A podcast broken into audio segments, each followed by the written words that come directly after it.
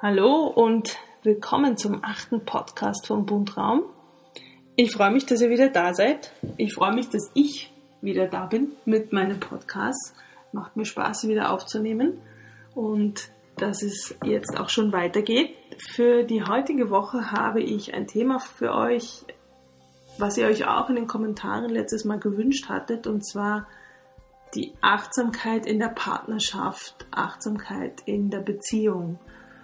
Denn eine Beziehung ist ja etwas, wenn die Verliebtheit mal abflaut, ähm, dann wird es anstrengend. Ja, also nicht immer, aber um wirklich ein gewisses Level an Liebe und Zuneigung, Nähe und Respekt zu halten, braucht es Aufmerksamkeit und Achtsamkeit und immer wieder Fokus und auch Arbeit. Ja. Es ist nicht immer einfach, eine Beziehung zu halten und zu erhalten aber es kann uns gut gelingen, wenn wir gewisse Dinge einfach beachten und berücksichtigen.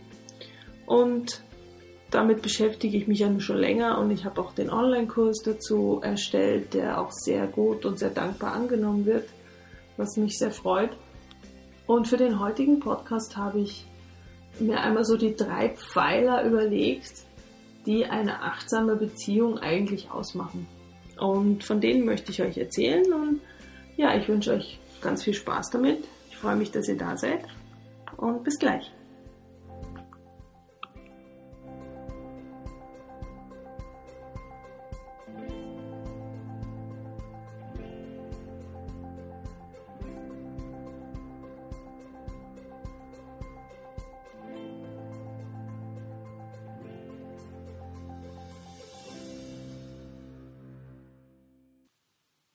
Ja, willkommen zur achten Folge. Achtsamkeit in der Partnerschaft ist das Thema. Wie bin ich eigentlich auf das Thema gekommen? Das war äh, gar nicht so sehr meine eigene Beziehung, sondern ähm, das Beobachten von Beziehungen anderer. Ich war vor so ein, zwei Jahren noch sehr viel auf Twitter unterwegs und da war meine Timeline eigentlich ziemlich voll von Müttern, von Frauen generell. Es waren sehr viele Männer unterwegs, äh, sehr wenige Männer unterwegs. Und mir ist so immer mehr aufgefallen, wie viele Mütter oder auch Frauen über ihre Männer in den sozialen Medien herziehen. Und das nicht irgendwie humorvoll oder witzig und vielleicht mal ein bisschen genervt, sondern wirklich böse. Und das hat mich ein bisschen erschreckt. Also das war zum einen die Wortwahl, die da benutzt wurde, zum anderen auch die Anlässe, die es gab dafür, dass sie so geredet haben, wo ich mir immer dachte, das, warum macht sie das nicht unter euch aus? Warum tragt sie das in die Welt hinaus, an wildfremde Menschen heran? Also wenn ich mir vorstelle, dass mein Mann so über mich redet, egal ob in sozialen Netzen oder bei seinen Kollegen, bei seinen Freunden, es würde mich wahnsinnig verletzen. Aber auch der Gedanke, wenn ich so über meinen Mann denken würde, was sagt das eigentlich über unsere Beziehung und was ist dann eigentlich noch in unserer Beziehung da, dass, sie, dass ich sage, ich möchte mit diesem Mann gemeinsam mein Leben fortsetzen. Also es hat mich wirklich schlicht und einfach erschreckt, wie dort geredet wurde. Und das hat eigentlich dazu geführt, dass ich mich wirklich einmal damit auseinandergesetzt habe, was es denn braucht, damit das nicht passiert. Ja, damit die, äh, die Paare wieder mehr zueinander finden, wieder achtsamer, respektvoller miteinander umgehen. Und wie kann das gelingen? Ja, also man kann ja vielen Paaren sagen, ihr müsst mehr miteinander reden, ihr müsst achtsamer sein und ihr, ihr müsst mehr Respekt voreinander haben. Aber sie wissen ja oft gar nicht genau wie weil sie es eben auch oft selbst nicht erfahren haben von ihren Eltern, von ihrer Familie ähm, und von den Partnerschaften, die sie auch als Kinder umgeben haben. Und da braucht es dann schon ein gewisses Handwerkszeug, sage ich mal, also äh, wirklich konkrete Beispiele auch und, und äh, Dinge, die, die sie anwenden können, um das wieder ins Laufen zu bringen, um da wirklich wieder achtsamer miteinander umzugehen. Und das auch zu erkennen, was vielleicht nicht so gut läuft und das auch aktiv zu ändern. Und ich habe für diese heutige Folge einmal so die drei großen Pfeiler der Achtsamkeit in der Partnerschaft für mich herausgepickt und möchte die mal so ein bisschen beschreiben. Der erste Pfeiler ist das achtsame Wahrnehmen des anderen. Also wirklich immer wieder in Ruhe zurücktreten und schauen, wer bist du eigentlich? Was interessiert dich? Was beschäftigt dich? Was begeistert dich? Was begeistert mich an dir? Was mag ich nicht so sehr an dir? Was stört mich? Wie kann ich damit umgehen? Und wie, wie veränderst du dich? Oder was ist geblieben? Das sind ja alles Dinge, ähm, die, die immer mal wieder auftauchen und verschwinden und auftauchen und verschwinden. Es gibt äh, Hobbys, Leidenschaften, irgendwelche Eigenschaften, die, die so auf Zeit sind, ja, die uns eine Weile begleiten und, und dann sich verflüchtigen, weil unser Leben sich ja auch verändert. Also ich habe mich ja auch nicht in meinen Mann verliebt, weil er so gut mit Kindern umgehen kann. Damals hatten wir keine Kinder, wir hatten auch keine Kinder im Umfeld. Und heute sitze ich manchmal da und denke mir, boah, ich liebe den echt dafür, wie er mit unseren Kindern umgeht, was er für ein Vater für meine Kinder ist, was er, wie er mich auch ergänzt in unserer Bezie Erziehung und Beziehung zu den Kindern ähm, wie er offen ist dafür, diese Dinge immer wieder zu hinterfragen und zu diskutieren. Jetzt ist mir der Kopfhörer aus dem Ohr gefallen. Ich hoffe, ihr hört mich noch. Also den anderen auch wahrnehmen in seiner Art, ähm, wie er ist, wie er sich verändert und wer wir auch gemeinsam sind. Also ich erinnere mich auch noch, wie Herr Klein geboren wurde. So nach ein paar Monaten lagen wir abends im Bett und das Kind schlummerte selig da neben uns im Gitterbett. Und ich habe mich das seit langem mal wieder gefragt, boah, wo sind wir hier eigentlich? Wo sind wir hingekommen? Wir sind uns ein bisschen abhanden gekommen. Natürlich, weil der Fokus sehr viel aufs Kind gerichtet war. Und ich hatte gemerkt, so, wow, es ist irgendwie so wenig von uns, so von dem damaligen uns übrig geblieben, was wir früher so gemacht haben, ähm, wie wir uns unterhalten haben und, und das dann aber auch aktiv wieder zurückzuholen und zu sehen, ah, okay, vielleicht sollte man da wieder irgendwas tun, dass, dass das wieder anders wird. Was können wir tun? Ja? Und dann wirklich aktiv auch dran arbeiten und überlegen, was es braucht, dass wir da wieder hinkommen. Oder braucht es das, da wieder hinzukommen? Denn wir haben uns ja auch verändert und vielleicht braucht es jetzt auch was ganz anderes als damals, denn jetzt haben wir Kinder und jetzt braucht es andere Dinge. Also das ist so dieses achtsame Wahrnehmen, immer wieder hinterfragen, dranbleiben an uns, den anderen immer wieder neu, aber offen betrachten, nicht immer so kritisch, sondern offen und wirklich zu fragen, hey, wer bist du eigentlich? Hey, was interessiert dich eigentlich? Was beschäftigt dich? und dran zu bleiben aneinander. Und auch zu fragen, wo wollen wir gemeinsam hin? Was ist unser gemeinsames Ziel? Das ändert sich ja auch. Ich meine, manchmal hat man halt das Ziel, Kinder haben, ein gemeinsames Haus haben oder eine Wohnung, ein Umzug, der ansteht, irgendetwas. Und dann hat man das alles und dann braucht es ein neues Ziel. Ja, was kann das sein? Was ist das? Oder was war das schon immer? Und wann können wir anfangen, das umzusetzen und uns äh, auf den Weg zu machen. Ja. Und da wirklich interessiert aneinander dran zu bleiben und uns immer wieder auch zu sehen, auch aus der Ferne. Ich mag das zum Beispiel gern.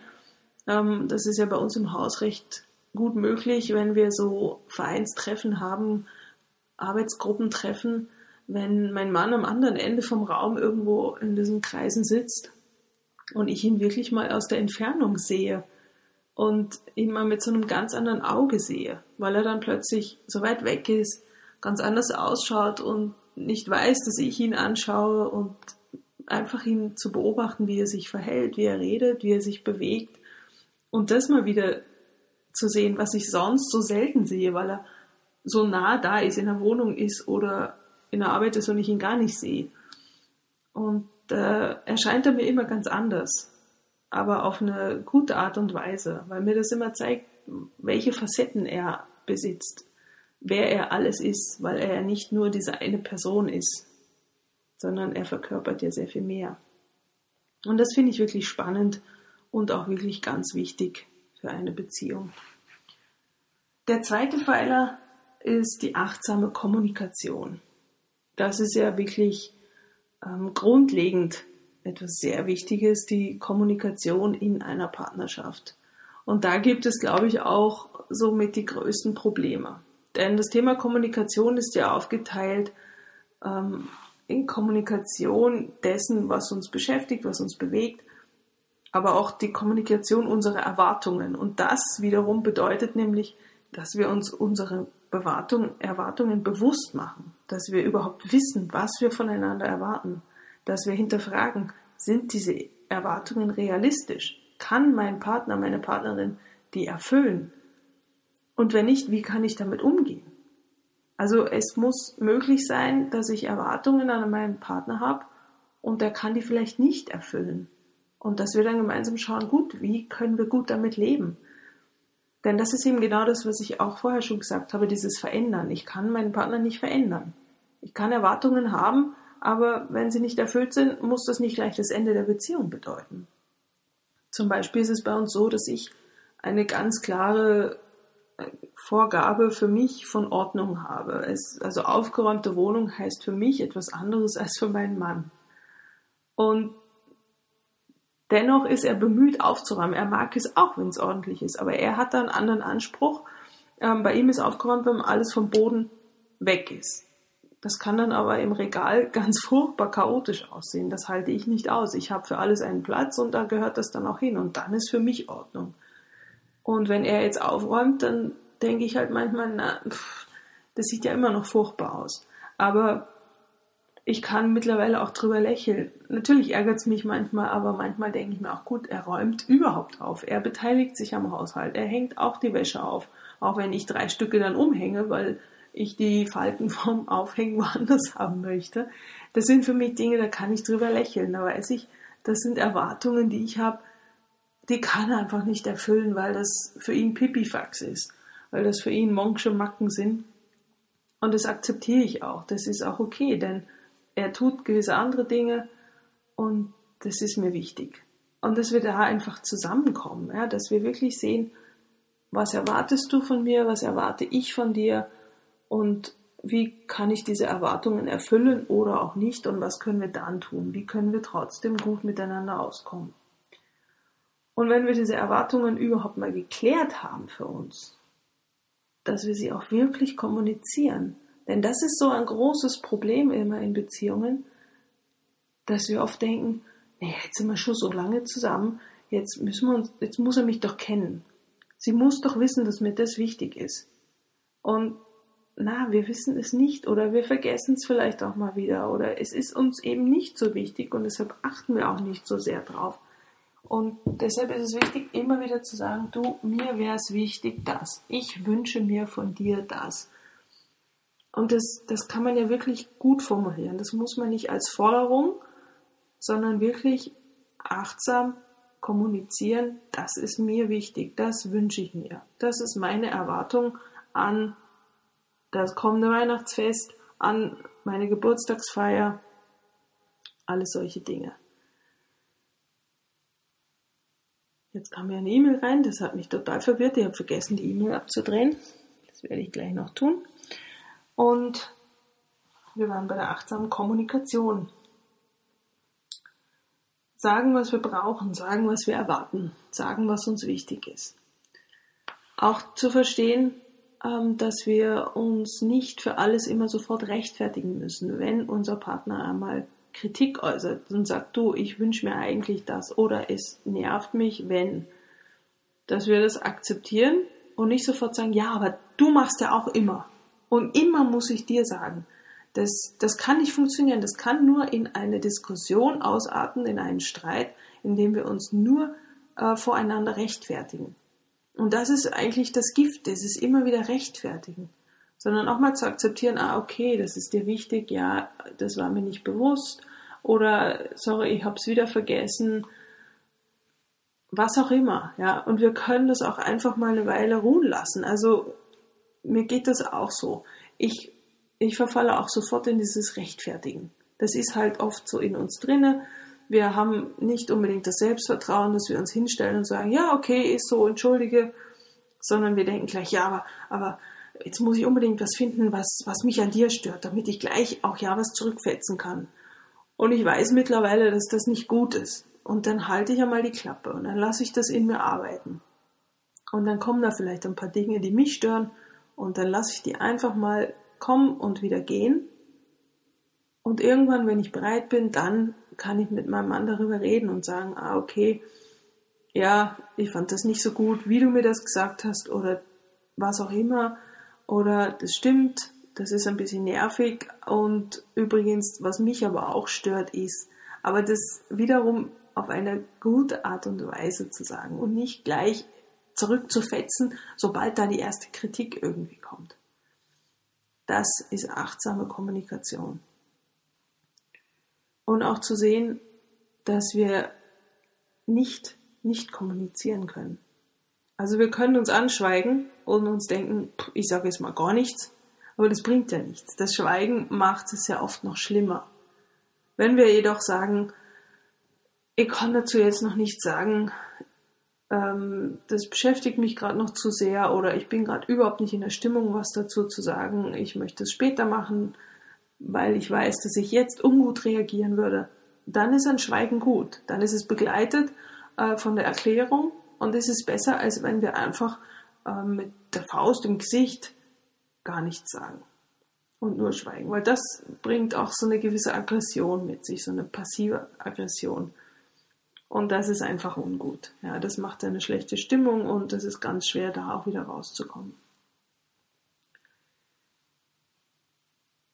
Und das ist so das Thema achtsame Kommunikation generell. Und das, der dritte große Pfeiler in der Achtsamkeit ist das achtsame Zuhören. Das ist ja auch ein Teil der Kommunikation, ja, dass wir uns nicht wenn unser Partner irgendwas erzählt, sofort unterbrechen und sofort ins Wort fallen und sagen, ja, aber du, ja, sondern ausreden lassen und einmal anhören, was er zu sagen hat. Und dann darauf eingehen und dann überlegen, was wir eigentlich sagen wollen oder was wir auch gehört haben. Und eben nicht sofort zurückfetzen, nicht unterbrechen und nicht sofort ähm, irgendwelche Rechtfertigungen liefern sondern wirklich in Ruhe zuhören.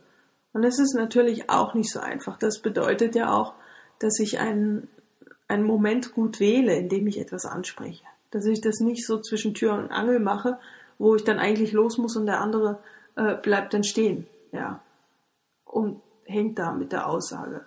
Sondern dass ich das mache, wenn ich weiß, jetzt ist Zeit dafür, jetzt ist der Raum dafür und jetzt kann die Person das auch gut aufnehmen und zuhören und dann auch entsprechend reagieren. Und das funktioniert am besten in diesen Zwiegesprächen, von denen ich auch schon geschrieben habe. Diese Zwiegespräche bieten eben wirklich den Raum dafür, in Ruhe Dinge anzusprechen, die uns beschäftigen. Die Grundfrage im Zwiegespräch ist eigentlich, wenn es nicht von uns eine andere gibt, ähm, was beschäftigt mich? Was ist in mir los? Dem anderen zu erzählen, was mich beschäftigt und dabei auch selbst verstehen, was mich beschäftigt.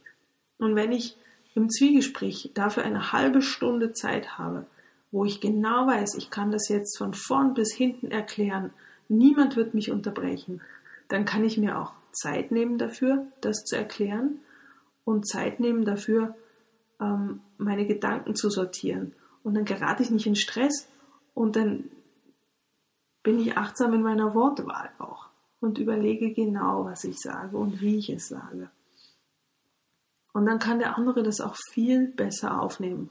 Und es gibt sicher Situationen, auch im Zwiegespräch, wo man sich sofort denkt, aber, aber, und man möchte sofort zurückfetzen, aber man darf halt nicht. Es ist wirklich die Regel im Zwiegespräch, wenn einer redet, schweigt der andere und hört zu.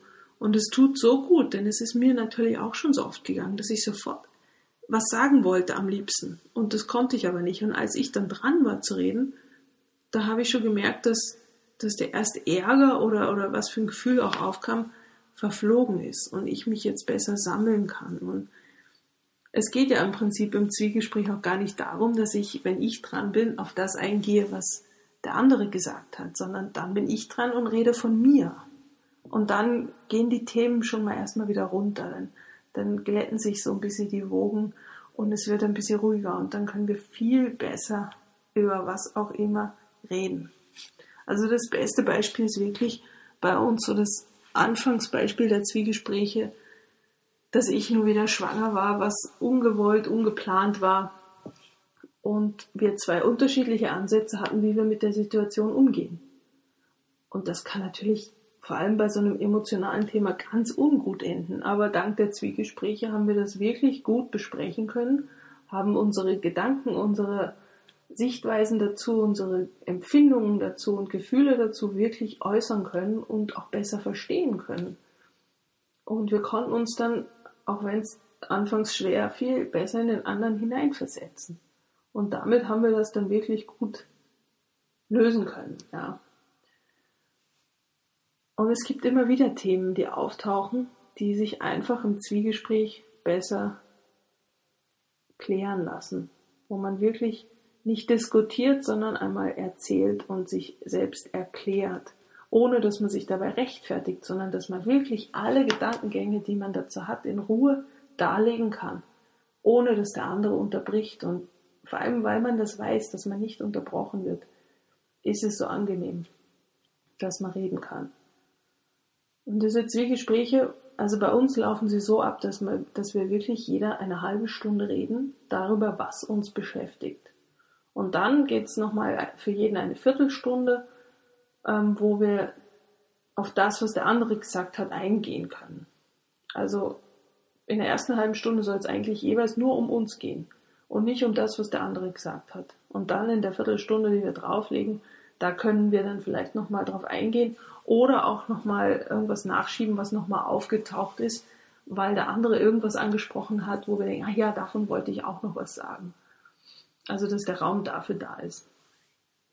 Und es tut einfach enorm gut, diese Dreiviertelstunde für jeden, äh, in Summe anderthalb Stunden. Und danach weiß ich, was mein Mann beschäftigt. Und das Interessante ist, wir versuchen das ja wirklich regelmäßig, diese Zwiegespräche. Also wir schaffen es nicht mehr ganz jede Woche, aber wir schauen, dass wir dann, wenn wir es nicht nach einer Woche schaffen, dass wir es zeitnah einfügen. Und jedes Mal wieder bin ich total gespannt, was ihn beschäftigt und was in seinem Kopf los ist. Und weil ich es natürlich nicht immer weiß. Wir haben drei Kinder, wir, wir haben einen vollen Alltag und wir haben ja noch das Wohnprojekt, in dem wir leben, dazu. Und da ist so viel los und manchmal sehen wir uns an manchen Abenden einfach nicht. Da kommt er nach Hause und muss zur nächsten Sitzung oder ich muss los und dann ist es spät und da ist wenig Zeit zum Reden. Und das Gute ist, wir wissen, wir haben die Zielgespräche. Das heißt, wenn irgendwas brennt, dann weiß ich genau, okay, lass uns bitte morgen dringend ein Zielgespräch machen, weil ich möchte über irgendwas reden. Und ich kann die Dinge dahin verschieben und ich weiß, dass dafür Zeit sein wird. Und dann erfahre ich auch über meinen Mann wieder so viel. Weil oft denke ich mir, ach, was ihn wohl beschäftigt und was wohl, ja, ist er gerade schlecht drauf, er wirkt so. Manchmal ist er einfach nur gestresst, aber er ist eh gut drauf. Und im Zwiegespräch merke ich dann, okay, es geht ihm eigentlich eh voll gut, nur das und das und das beschäftigt ihn. Aha, interessant und, und das können ja die unterschiedlichsten Themen sein. Und es ist so spannend, das vom anderen immer wieder zu hören. Und dann kennt man sich wieder. Dann kennt man sich aus und es ist so eine, so eine angenehme Stimmung auch nach dem Zwiegespräch. Einfach wieder näher beieinander zu sein. Und vor allem sich selbst auch wieder besser zu kennen, weil es immer auch im Zwiegespräch den Moment gibt, wo ich mir denke, ah, wow, ich hätte gar nicht gedacht, dass mich das so beschäftigt. Ja. Da kommen manchmal Dinge hoch während des Erzählens, das hat man vorher auch nicht geahnt. Und das ist auch wirklich interessant. Also man lernt sich selbst besser kennen und man lernt den anderen besser kennen. Und man lernt vor allem das Zuhören. Und das ist ja so wichtig, denn wenn wir nicht zuhören können, dann ist ja auch die ganze Kommunikation egal wie sehr wir uns bemühen, nicht in dem achtsamen Ausmaß möglich, wie es wünschenswert wäre. Ja, genau, und das sind diese drei großen Pfeiler der Achtsamkeit in Beziehungen, finde ich.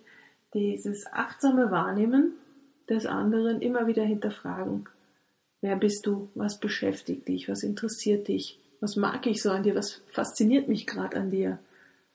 Und auf welchem Weg sind wir? Wo wollen wir noch gemeinsam hin? Was sind unsere Ziele? Äh, was begeistert uns? Was verbindet uns? Also immer wieder hinterfragen, immer wieder aneinander interessiert sein, aneinander dran sein. Und dann das Thema achtsame Kommunikation. Wirklich fragen, was, was sind meine Erwartungen an dich? Was sind deine Erwartungen an mich? Ähm, was wünsche ich mir? Was brauche ich? Was brauchst du? Was ist mir wichtig? Ja, alle diese Dinge wirklich zu klären und ganz offen und klar darzulegen und zu sagen, auszusprechen, was uns wichtig ist und nicht rumgrummeln, in uns hineinfressen und irgendwann explodieren, weil irgendwann ist, sind wir ja voll. Ja, da ist der Kopf voll, ähm, da ist das Nervenkostüm wirklich bis zum Bersten angespannt und irgendwann platzen wir, wenn wir nicht rechtzeitig Luft ablassen. Und wenn wir das regelmäßig machen und, und achtsam machen, dann wird sich das nie so aufstauen, dass wir explodieren müssen. Natürlich werden wir uns mal übereinander, übereinander ärgern, ja, und mal genervt sein, denken, mein Gott, schon wieder so, oder ach, das hätte ich mir jetzt schon anders gewünscht. Das kommt immer vor. Aber auch damit können wir achtsamer umgehen, wenn wir einfach regelmäßig miteinander reden und uns klar gegenseitig kommunizieren, was uns wichtig ist, was wir brauchen, was wir uns wünschen, was wir nicht mögen. Ja, auch über diese Dinge zu reden. Und zu diesem Reden gehört dann eben auch der dritte Pfeiler, das achtsame Zuhören und eben vor allem da diese Möglichkeit des Zwiegesprächs zu nutzen. Und wenn nicht, dann wenigstens dran zu bleiben und regelmäßig zu schauen, dass wir uns Zeit geben, auch zuzuhören. Nicht nur zu hören, was beschäftigt dich, sondern auch wirklich in Ruhe zuhören, wenn unser Partner, unsere Partnerin uns etwas erzählt. Egal was es ist. Wirklich da sein, anwesend sein, im Kopf, im Herz und im Bauch. Und dann kann Beziehung auch wirklich gut funktionieren. Dann können wir auch schwierige Phasen gut durchschiffen, weil wir die Möglichkeit haben, miteinander zu reden, weil wir die Fähigkeit besitzen, miteinander zu reden. Und weil wir die Fähigkeit haben, uns zuzuhören und weil wir aneinander interessiert sind. Und wenn wir das sind und das bleiben, dann schaffen wir wirklich auch schwierige Phasen, die immer wieder auftreten werden, auch in den besten Beziehungen. Ja. Da möchte ich eigentlich niemandem was vormachen. Das ist nicht immer leicht. Und es ist auch nicht immer gesagt, dass wir so schaffen, eine Beziehung ewig zu halten. Natürlich gibt es trotzdem die Beziehungen, die einfach aus welchen Gründen auch immer irgendwann in die Brüche gehen. Aber nicht jeder Streit, nicht jeder Ärger heißt gleich, dass die Beziehung am Kippen ist. Und wenn wir wirklich aneinander dranbleiben, dann können wir auch rechtzeitig abwenden, was vielleicht sonst zum Kippen bringen könnte. Ja, das waren meine großen, drei großen Pfeiler der Achtsamkeit in Beziehungen. Ich hoffe, ihr konntet da einiges draus mitnehmen. Ähm, vieles davon gibt es detaillierter in meinem Kurs Paar sein und bleiben, den man auf der Webseite buchen kann. Und ansonsten würde ich mich freuen, über euer Feedback, Kommentare zu hören oder eine Bewertung auf iTunes. Und wenn ihr den Podcast weiterempfehlt und natürlich, wenn ihr wiederkommt und wieder reinhört bei mir. Dankeschön. Einen schönen Sonntag euch noch oder wann auch immer ihr den Podcast hört. Bis bald. Tchau!